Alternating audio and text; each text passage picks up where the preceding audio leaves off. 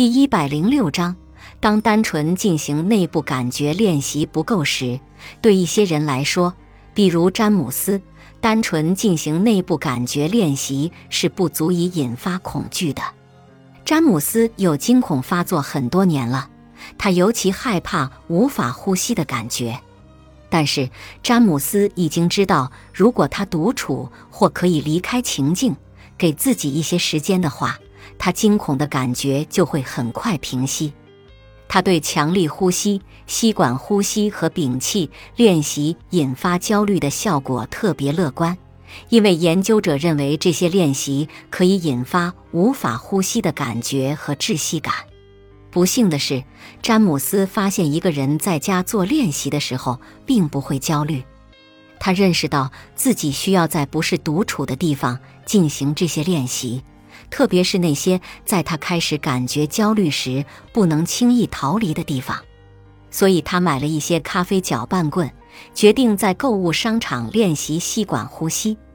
他从商场没那么拥挤的时间开始练习。最后，在拥挤的周末购物时间进行两分钟的吸管呼吸。接着，他开始练习屏住呼吸，因为这个练习可以在公共场所进行，没有人会注意到。他还去观看一个专业篮球赛，快速爬上了他座位所在的楼梯，用来代替原地跑的一个不显眼的方法。这里有一些例子，向你说明在不同恐惧类型中。如何将内部感觉练习和情境暴露练习结合起来？坐在椅子上旋转一分钟，让自己感觉眩晕。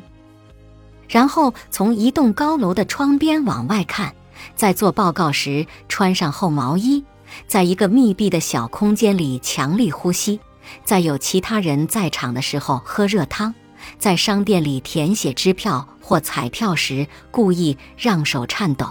坐飞机时戴上围巾或领带，排除障碍，像所有暴露练习一样，对可怕感受和感觉的暴露，一开始也会很困难和痛苦。为了有效果，他们必定要这样。但请忍受他们，因为一段时间后，练习会变得越来越容易。不久之后，你可能都不会对这些感受或感觉做出反应了。通过想象这些感觉将和其他感觉一样，不再引发焦虑，来鼓励自己，对你的目标做出承诺，你会如愿以偿。